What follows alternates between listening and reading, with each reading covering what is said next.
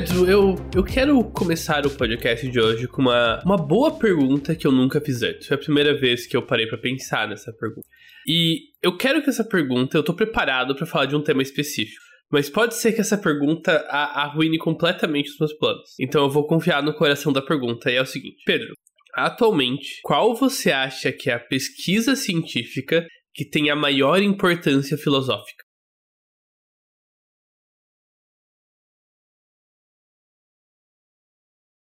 Qual que é hoje a pesquisa científica que tem o maior impacto filosófico? É essa a pergunta, né? É, exatamente. Assim, o meu coração fica um pouco inclinado a responder que são as pesquisas com inteligências artificiais e consciência artificial. Porém, isso é porque eu vivo dentro de uns últimas semanas que eu li bastante sobre o tema. Você sabe aquele negócio de que para quem é ferreiro, todo. Como é todo, todo problema é um prego? Não, como é que é? Existe uma é, frase pra, parecida. Pra martelo, todo problema é um prego. É, tipo tipo isso, sabe? Então, uhum. eu fico me perguntando o quanto da minha resposta não tá enviesada pelas coisas que eu estou estudando ultimamente. Certo. Então, vamos mais a fundo. Por que, que você acha que inteligência artificial é um possível divisor de águas filosófico? Assim, eu acho que a gente entende. Eu, tá dando pra ouvir o meu cachorro comendo um osso aí? É que eu acho que a gente sabe muito sobre o corpo humano no sentido biológico, bioquímico e biofísico. A gente uhum. entende como as células funcionam, a gente tem um bom entendimento de estruturas celulares, de proteína. Só que a coisa que a gente mais experiencia e mais diferencia, na minha opinião, a gente de outros animais é a coisa que a gente justamente entende nada, a consciência. Uhum. Então, eu fico pensando se por um acaso, se a gente talvez não chegue no ponto em que para estudar a consciência, entender a consciência, a gente não vai ter que replicar ela artificialmente numa placa de silício, sabe? Hum, então, o que você está dizendo é que a inteligência artificial talvez seja uma janela pro problema difícil da consciência. Sim. Certo. E para mim isso mudaria bastante a nossa ideia em relação com o que significa ser um humano, sabe? Vai que a gente descobrisse qual que é a distro de Linux que o nosso cérebro usa. E provavelmente vai ser Arch Linux, que Deus é é um programador, não. É, Ubuntu provavelmente não vai é, ser. É, com certeza. Eu, eu acho uma boa resposta. Eu acho que o, a justificativa vem de ela. Eu, eu, eu, eu talvez eu tenha o, o viés oposto de você que é, eu tenho um pouco de asco do quanto inteligência artificial é falado. E não porque inteligência artificial não é útil, mas porque tem muita, muita, muita gente que não entende, querendo dar uns palpites totalmente desconectados aí do que a tecnologia realmente é prática pra, sabe? Uhum. Mas eu acho que essa visão long term faz bem mais sentido. Uma das razões que eu acho que eu discordo de você nesse ponto é que eu não acho que a inteligência artificial tem um caminho tão fácil quanto parece no nosso momento, sabe? Eu realmente acho possível que inteligência artificial bata numa parede de pesquisa inesperada e que a gente não está perto do melhor que a gente pode ter, mas que a melhor versão de inteligência artificial que a gente vai ter no futuro próximo ainda vai estar tá completamente desconectada de uma inteligência artificial geral ou de qualquer coisa perto disso. É, eu até estava lendo bastante sobre inteligências artificiais gerais ultimamente. E óbvio que quando lançou o chat GPT, todo mundo ficou com aquela pulguinha atrás da orelha de, ah, será que isso é um caminho para uma inteligência artificial geral? Até quando lançou, os, acho que os pesquisadores da Microsoft lançaram aquele artigo do Sparks of AGI, em que eles comentavam sobre, tipo, possíveis lampejos de uma inteligência artificial geral dentro do, do GPT. É, acho que todo mundo ficou pensando nisso, mas eu concordo contigo nesse sentido, que ainda, ainda é uma questão aberta de será que um dia a gente vai ser possível, a gente vai conseguir chegar numa inteligência artificial geral? Ou será que isso é só um devaneio maluco de seres humanos que imaginavam que em 2030 todo mundo ia estar andando com carros voadores, sabe? É, exatamente. E eu acho que um ponto interessante, em particular por causa da questão da inteligência artificial, é justamente como ela é uma tecnologia que atualmente é muito mercadocêntrica. Existem dois tipos gerais de pessoas envolvidas com inteligência artificial. As pessoas que estão pesquisando isso e as pessoas que querem te vender isso. E o que as pessoas que querem vender isso vão falar frequentemente não, não é muito confiável. Vide metaverso, tá? É, então, é, é, às vezes é difícil navegar o hype, sabe? E achar o que realmente é avanços genuínos e interessantes e o que não é só. Olha esse mais um recorte do chat GPT que não faz nada de tão novo, mas que parece muito legal até você usar por uma hora e falhar miseravelmente. Então, eu acho até, Greg, que existe assim uma vantagem de esse campo de pesquisa ter tanto interesse econômico por trás. Obviamente, isso atrai muito dinheiro e muitos olhares de pessoas que, como você disse, querem vender essa tecnologia e as pessoas que querem pesquisar essa tecnologia. Só que eu acho que isso não é de todo ruim. Óbvio, vai existir muita pilantragem no meio, porque isso é inerente a seres humanos, mas justamente pelo fato de o interesse econômico ser tão grande por trás das tecnologias e inteligências artificiais em geral, eu acho que isso dá um boost para as pesquisas e avança as coisas um pouco mais rápido, sabe? Eu acho que talvez seja o mais de equivalência de desenvolvimento de ciência durante o período de guerra que a gente tenha. Não, eu concordo, eu concordo. Isso é bom de certos ângulos, mas às vezes torna justamente difícil uh, realmente entender em qual ponto dessa pesquisa a gente tá. É, isso de fato. A gente não tem como saber em qual parte da curva de avanço exponencial a gente tá. Pode ser que a gente chegou no platô. Então, quando eu fiz essa pergunta, Pedro, a minha resposta é outra. Uh, qual que é a pesquisa científica que eu acho filosoficamente mais importante? É, eu tô curioso com a tua resposta, inclusive. E a, a, até ficou um paralelo interessante, né? Porque você deu a resposta de uma área que tá no, num hype muito, muito grande. É uma área que é, tá associada com a indústria e tem todo esse dinheiro não só de governos e e todo mundo tá funilando dinheiro nisso, e talvez o futuro seja baseado nisso, enfim. A minha resposta é, é uma área que, por mais que seja filosoficamente, assim, importante, eu acho que isso é inegável, é uma área que às vezes mal é levada a sério, que é a busca por vida inteligente em outras estrelas do nosso universo. Ah, concordo, totalmente. É, existe um grupo basicamente centralizado de busca por vida extraterrestre, o SERI, que é sério, e, bem, eles não são grandes, eles, sabe? Provavelmente um laboratório de inteligência artificial da Sony ou da Microsoft deve ter muito mais grana do que eles têm. Eu acho que a busca por inteligência artificial é especialmente importante para como a humanidade se vê na escala macro. É, é até engraçado que as nossas respostas ficaram bem espelhadas, né? Você falou de algo que tá no momento e tem uma. pode ajudar a responder uma pergunta filosófica um pouco mais é, micro, sabe? Mais específica sobre um sistema bem pontual e íntimo das pessoas, né? O seu cérebro é íntimo de você. Enquanto a minha resposta eu tô mais em algo que é sobre a humanidade como um todo e não necessariamente sobre os indivíduos que habitam essa humanidade. De certa forma, se for parar para pensar, eu acho que o paralelo até funciona de uma maneira um pouco mais profunda, que provavelmente conseguir entender a consciência em laboratório, criar consciência artificial, seria o mais próximo de a gente descobrir vida fora da Terra, dentro da Terra, sabe? Que eu acho que seria a primeira vez que a gente teria acesso a consciência que não é humana. Excelente. Então agora eu quero te fazer uma pergunta sobre a vida na Terra, Pedro. Sim. A Terra é um bom planeta para vida? Ah, de vez em quando fica meio frio, mas eu acho que sim. E agora eu vou tentar te convencer do contrário. Hum, interessante. Há quanto tempo vida é, biologicamente avançada, multicelular, sabe? Há quanto tempo foi a explosão cambriana, basicamente, eu tô te perguntando? Foi uns 600 milhões de anos, né? Por aí. Em quanto tempo o Sol vai ficar muito quente para que vida complexa no planeta seja impossível? É, não tem esse valor de cabeça, mas imagino que seja algo em torno de uns 5 bilhões de anos. Um bilhão de anos apenas. É, 20% da minha estimativa. É um pouco drástico. Então quer dizer que sem intervenção humana, a única janela de tempo que a Terra vai ter vida complexa vai ser uma janela de um, mil, um bilhão e meio de anos.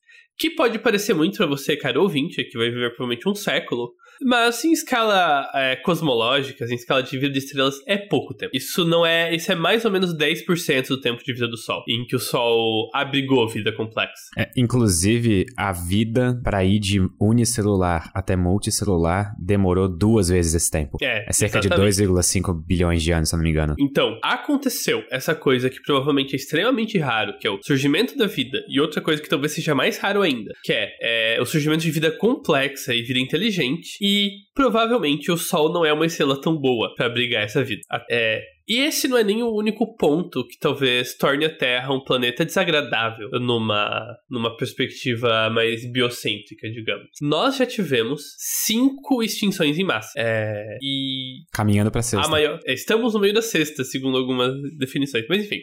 É, e a maior parte delas foram causadas pelas dinâmicas do próprio planeta Terra, ou das criaturas que surgiram nele, e que dá pra culpar na falta de robusteza da atmosfera de resistir a mudanças drásticas. E foi com base nisso que uma dupla de pesquisadores, que eu já posso achar o nome deles depois, é, propôs uma ideia que eu acho ousada. É o René Heller e John Armstrong. E eles afirmaram, num artigo em 2014, que a Terra talvez não seja um bom planeta para a vida. Tá, eles dão alguns pontos de o que seria um bom planeta para a vida? Sim, eles fazem uma, uma descrição extensa. Eles basicamente passaram a pesquisar isso depois desse artigo, que é o que eles chamam da ideia de planetas superhabitáveis. Planetas que não só seriam mais agradáveis para a vida, mas que dariam as condições mais ideais para a maximização de biodiversidade. Eu tenho uma pergunta só. Faz. Porque sim, assim, levando em conta todas as variáveis possíveis, eu não acho difícil de imaginar que existam planetas mais habitáveis do que a Terra, melhores para a vida e mais constantes, talvez ao redor de uma anã vermelha que vai ficar daquele jeito por muito tempo, sabe, dando mais espaço para a vida florescer e tudo mais. Só que ao mesmo tempo eu me pergunto, qual que é a prevalência desses planetas super habitáveis em relação a planetas como a Terra? É, existe, não uma resposta, né, mas uma estimativa disso. Tá, como tá no fim do artigo, eu vou deixar você e a nossa audiência curiosa, certo? É, então, só antes de entrar no o que exatamente tornaria um planeta super habitável, eu quero é, só clarificar um ponto de o que que os dois autores criticam no artigo. Eles criticam uma ideia que é a base de busca de, busca de vida inteligente fora da Terra, que é o princípio da mediocridade. Pedro, você consegue explicar por que você é medíocre, do ponto de vista astronômico, então, segundo essa tese? A ideia do princípio da mediocridade, até a última vez que eu li, é que justamente a gente não tem nada de especial na Terra. A gente é só mais um planeta bastante dentro da média, nada muito diferente, não existe nenhuma condição específica aqui que faz a gente especial ou que possibilitou a vida em específico. A gente meio que, tipo, é só mais um dentre vários outros milhares de planetas, exatamente iguais à Terra. Ou seja, a gente é medíocre. Exatamente, a gente tá na média. E boa parte parte da busca por vida fora da Terra é baseada em encontrar planetas parecidos com a Terra, porque se a gente espera que a vida, se a vida surgiu na Terra, a gente espera que a vida provavelmente tem mais chances de surgir em planetas parecidos com a Terra. E o que esses dois autores criticam é que eles basicamente dizem que a Terra é pior que medíocre que a vida ter surgido na Terra foi uma. Foi extraordinário, porque a Terra não é um bom planeta pra vida. Não tão bom assim. Obviamente, vida é possível na Terra, senão nem teria vida. Mas que não só tem planetas melhores a vida, eles provavelmente são mais comuns. Essa tua frase colocou um, uma proposição bastante perigosa. É, que então, disse o planeta pode ter vida, então vai surgir vida nele. É, não, não, não falo nesse sentido, né? Que é mais fácil que surja vida em planetas parecidos com um planeta que a gente sabe que tem vida. É, justo. É, então, Pedro, como você, vamos supor que você é promovido de educador científico a design de planetas, que, é, que é o caminho natural da sua profissão, né? É, eu imagino então, que sim. Como você modificaria o planeta Terra para tornar ele melhor para os seres humanos? Ou para a vida em geral? Vamos, vamos ser menos antropocêntricos aqui. Primeiro, eu acho que eu elevaria todos os continentes em 10 metros. Só pela questão estética, sabe? Eu gosto de, tipo, aquelas falésias. É, né? Essas coisas assim no mar, eu acho que isso é interessante. Tá, eu acho que a primeira coisa que eu faria no minha, meu próximo patch notes da Terra seria remover a inclinação do eixo. Provavelmente ajudaria, mas o. É, a primeira coisa que o René entra para, para o que seria um planeta ideal à vida é algo que a Terra tem. Água. Só que. Não. Oxigênio? Placas tectônicas. Ah, interessante. Porque com a atividade geológica ativa, placas tectônicas, isso gera uma coisa chamada ciclo do carbono. E ter gás carbônico na atmosfera aumenta a resistência do planeta a mudanças drásticas de temperatura. Além de que gases estufa são essenciais para manter a temperatura do planeta numa, numa faixa habitável, com a presença de água, água líquida. É, a gente precisa do gás carbônico para, tipo, ter temperaturas habitáveis. É, exatamente. E por conta disso, existe um tamanho de planeta que maximiza a chance de que esse planeta vai ter placas tectônicas e atividade geológica. Uma vez e meio o tamanho da Terra? Quase. Duas vezes a massa da Terra e 1,3 vezes o raio. Então, mais denso do que a Terra. Mais denso que a Terra, com uma gravidade maior. Por quê? Se o planeta é maior e com uma gravidade maior, isso também aumenta a densidade de atmos da atmosfera e aumenta quantos gases você consegue diluir na água debaixo dessa pressão atmosférica maior. Por que os gases na água? Mais concentração de gases na água significa que existe uma concentração maior de químicos em geral na água. E a vida usa químicos. Então, basicamente, você tem um planeta maior nessa escala, aumenta a quantidade de matéria bruta que teria para possíveis seres vivos usarem, tanto dentro da água quanto na superfície. E qual é o próximo passo? É, o próximo passo é mudar o Sol. O Sol é uma estrela ruim, a gente não quer o Sol. A gente quer uma estrela ligeiramente menor que o Sol, que cai na categoria chamada de anã laranja. É, as anãs laranjas, elas caem no ponto ideal de tempo de vida e emissão de energia. Estrelas muito menores que anãs laranjas não vão emitir tanta energia e vai ser preciso algum efeito estufa extremo ou algum tipo de condição extraordinária para você ter água líquida e as condições para vida, certo? Uhum. Anãs laranjas vão existir de 5 a 10 vezes mais tempo que o Sol, vivendo uns 40, 50 bilhões de anos no total aí. É, isso dá mais tempo para a vida se desenvolver, certo? Sim, bastante. A, além disso, as anãs laranjas emitem muito, mas muito menos radiação ultravioleta, que é uma radiação que tem energia para quebrar DNA ou e moléculas parecidas. E é possível que uma alta presença de radiação UV impeça a formação de compostos químicos essenciais para a vida. No caso da Terra, isso é bloqueado pela presença de ozônio, a presença da camada de ozônio no nosso planeta. Uma estrela orbitando uma anã laranja não precisaria ter uma camada de ozônio tão robusta quanto a Terra tem. E não teria algum problema de uma estrela desse tamanho menor do que o Sol fazer tidal locking, fazer os planetas. Não chega a ser tão menor. E, obviamente, você quer que o planeta ainda esteja a uma distância adequada da estrela, certo? Na zona habitável. É, essas estrelas, por referência, elas são tipo 70% da massa do Sol, a, sabe? Elas não são muito menores que o Sol, não. O Sol é quase que uma. Se for puxando um pouco de hidrogênio do Sol, logo ele vira uma. E isso é consistente com o ponto deles, né? A Terra talvez não seja um planeta ideal para a vida, mas ele também não é um planeta desprezível. Ele tá, tá na margem do que um planeta que se qualificaria para ser um bom planeta para a vida segundo os critérios dele. Tá, então a gente tem placas tectônicas, mudar o Sol. Aham. Uhum. E dar uma ajustada na distância da órbita. Porque, como eu, a gente acabou de falar, conforme o Sol vai esquentar, a Terra vai ficar muito quente para a vida, certo? Então você quer estar um pouco mais afastado da estrela em relação a, ao calor dela, para garantir que a evolução da estrela não torne a vida impossível no seu planeta. Mais ou menos na distância de Marte, assim? É, eu não fiz as contas pro Sol, mas eu imagino que meio caminho até Marte seria o ideal. Marte já tá, tipo, Marte tá na borda distante do, do da zona habitável e a Terra tá na borda interna e a gente quer algo no meio do caminho. É, dado essas características gerais que um super planeta, assim, um planeta super habitável teria, é, as outras características a Terra tem. E quais e seriam? você consegue dar algum chute aí, Pedro? Ah, eu imagino que uma rotação num tempo ok. Exato. Então isso produziria temperaturas amenas ao redor da superfície, não concentraria toda a radiação estelar em um lado só, fazendo aquilo ali ficar uma temperatura cáustica. Vide Vênus, Vide tem, Vênus. tem dias maiores que anos. Eu imagino que um planeta também com uma excentricidade, uma órbita com uma excentricidade não muito excêntrica, pra gente também, tipo, não serem muito pronunciados as estações e coisas do tipo. E isso costuma ser típico de planeta, né?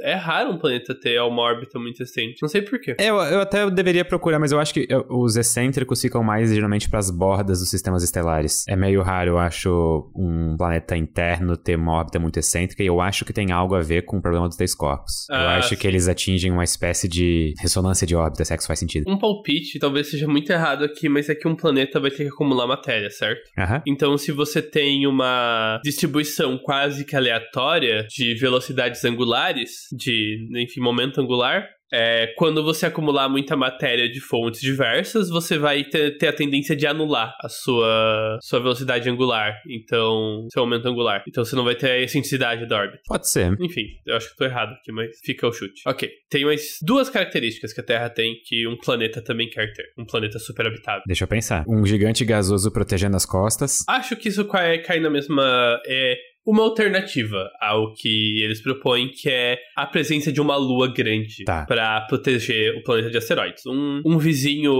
gigante gasoso também serve para isso. Dito isso, eles sugerem uma lua maior que a lua ainda, uma lua com tipo 10% da massa do planeta. E a justificativa é só pra proteção ou alguma coisa de efeito maré também? Só proteção de. ah, principalmente proteção de asteroides. Se eu não me engano, eles entram nessa questão de efeito maré mais um segundo artigo que eu não li, em que eles discutem luas superhabitáveis. Essa ideia é legal. É, Pandora, mas vale basicamente. um outro episódio aí. Tá, e além da Lua, um campo magnético? Exatamente. Para proteger os seres vivos da radiação do espaço. aí. o espaço é perigoso e sem proteção magnética, a quantidade de radiação da superfície não, não seria agradável. Tá, e o quão diferente, tipo, o nosso campo magnético, por exemplo, pra eles, serve aos propósitos? Tá, gente- já tá. Ah, tá, ok. Tá, é um exemplo ideal. Inclusive, até isso é algo que é um pouco abordado na perspectiva de ter placas tectônicas, ter um, um núcleo quente ativo que tá girando é parte do mesmo pacote. Até por isso que eles pedem essa massa de duas vezes a massa da Terra. Porque muito mais massa vai ter tendência à compressão, você vai começar a virar um planeta transicionário para um gigante gasoso e provavelmente você não vai ter um núcleo ativo, um manto de magma ativo. E muito menos que isso, você provavelmente vai esfriar muito rápido. Talvez até a parte da lua grande também entre nessa parte de ajudar com o É. efeito maré a manter geologicamente ativo o planeta.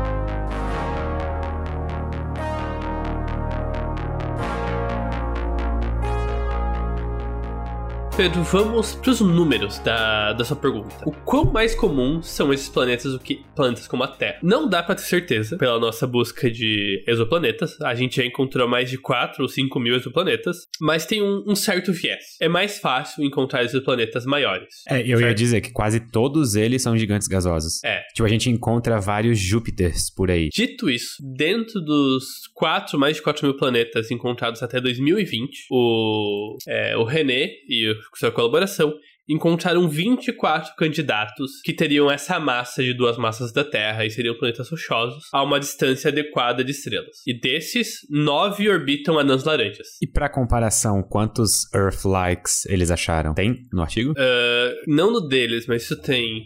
É que eu acho que a maior parte desse a galera também conta como Earth-like já. Eles meio que fizeram um corte ainda mais restrito no que seria Earth- Earth-like, como a Terra. É, eu achei aqui uma estimativa de 200 ao todo. Dos 5 mil identificados, 200 seriam Earth-like. e Provavelmente a maior parte deles, tipo assim, três vezes a massa da Terra, só que rochoso. É, é, exatamente. Já tá mais pro superplaneta do que necessariamente como a Terra. Dito isso, as estrelas ideais pra vida, as laranjas, são mais abundantes que o Sol. É, estrelas como o Sol representam 8% das estrelas da nossa galáxia, enquanto as estrelas laranjas são 12%.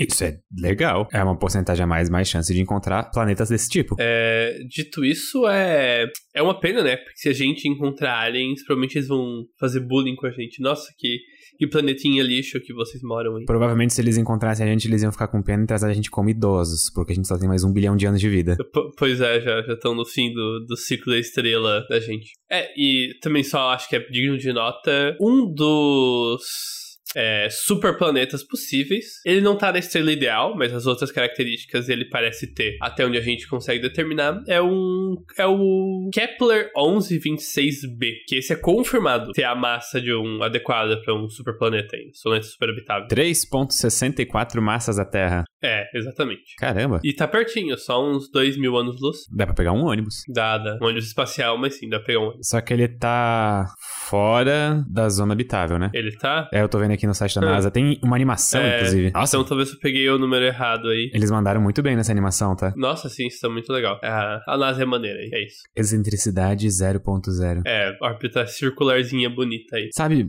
eu fico me perguntando em quanto tempo será que a gente vai ter algum substituto pro Kepler que consiga fazer a gente detectar exoplanetas menores? Porque se com o James Webb a gente já tá agora tendo que refazer algumas partes que a gente imaginava estarem por garantida do Big Bang, imagina quando a gente conseguir um telescópio melhor do que o Kepler. Porque o Kepler também, se eu não me engano, tá com a vida útil dele quase no fim. Porque ele usa hélio super resfriado, tipo, próximo da temperatura de background do universo, e ele vai aquecendo com o tempo. É, ele, eu acho que ele tá no, no- não só no fim da vida. E a maior parte, inclusive, das, das detecções que a gente faz de exoplanetas, se eu não me engano, são pelo método de transição. Ou seja, a gente só vê exoplanetas quando eles passam na frente das estrelas, o que significa que elas têm que estar perfeitamente alinhadas, as órbitas, pra gente conseguir ver. Sim, Bem- elas têm que estar na posição relativa bem certinho. Eu imagino esse número de 5.438 planetas confirmados até hoje aumentando pelo menos quatro vezes se a gente tivesse um método melhor de detecção direta. É,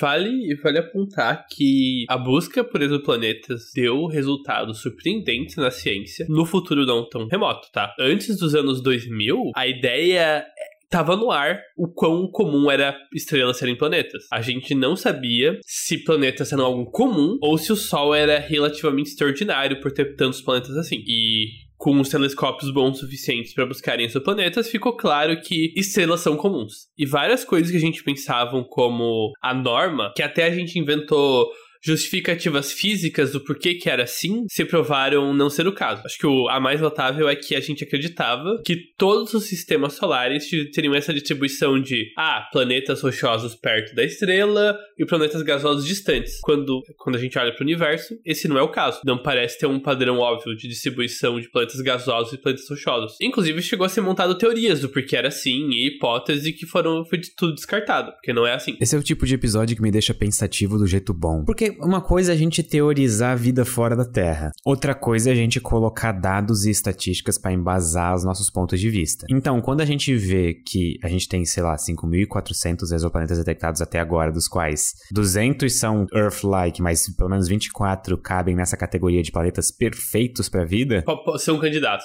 Confirmado ainda não tem muito, porque não tem a. Ninguém tá buscando por isso, né? Ah, tá. Então eles estão tendo que meio que selecionar dados dos outros aí. Ainda assim, tipo, isso é, é isso eu não sei, aquele tipo de lampejo de esperança, sabe? para uma coisa que. É... Sabe, sabe uma coisa que é maior do que a gente, definitivamente maior do que a gente? Uhum. Isso me, me, me, lembra um pouco a, a, vibe que eu tava sentindo quando eu tava jogando Outer Wilds pela primeira vez. E aí eu me sentia de um jeito parecido, sabe? Meio que, olha só o meu tamanho, cara, não sou nada. É, nossa, Outer Wilds é muito bom. Eu demorei para jogar, porque eu demorei para ter um controle, mas realmente, quando eu consegui um sistema de jogos que eu tinha um controle, é, foi o primeiro jogo que eu joguei, eu acho, inclusive. Ou quase isso. O jogo é muito Por bom. Por sua recomendação. É muito bom, é muito bom. É, eu entendo. Eu, quando eu leio essas coisas e faço essas pesquisas, vem aquela coceirinha de, putz, talvez, né? Talvez a gente ache vida fora da Terra. Talvez a gente não sabia se tinha quantos planetas tinha lá fora e agora a gente sabe que tem um monte. A gente não sabe se tem vida lá fora. Quem sabe a gente tá na beirada de descobrir que tem um monte. E eu acho bem plausível a gente fazer essa primeira detecção no nosso tempo de vida ainda. Eu acho que isso é uma possibilidade real. Pois é. O telescópio James Webb, ele não tem uma maneira também de detectar exoplanetas? Eu acho que tem. Tem, tem. Só que eu não sei se é um método de trânsito ou alguma coisa assim. É, ele aparentemente já, já confirmou o primeiro exoplaneta detectado por ele em janeiro. E se eu não me engano,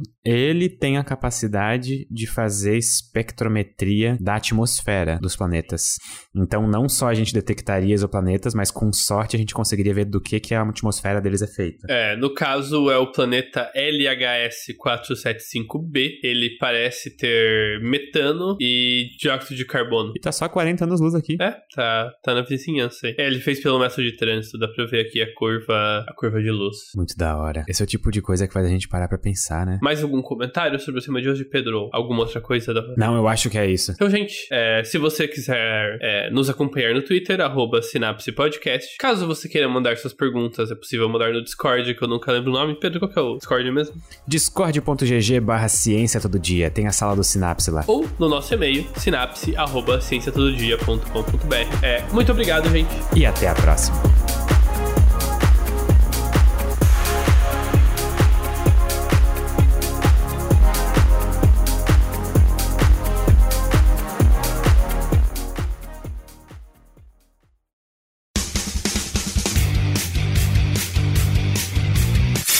Cortes, edição de podcast.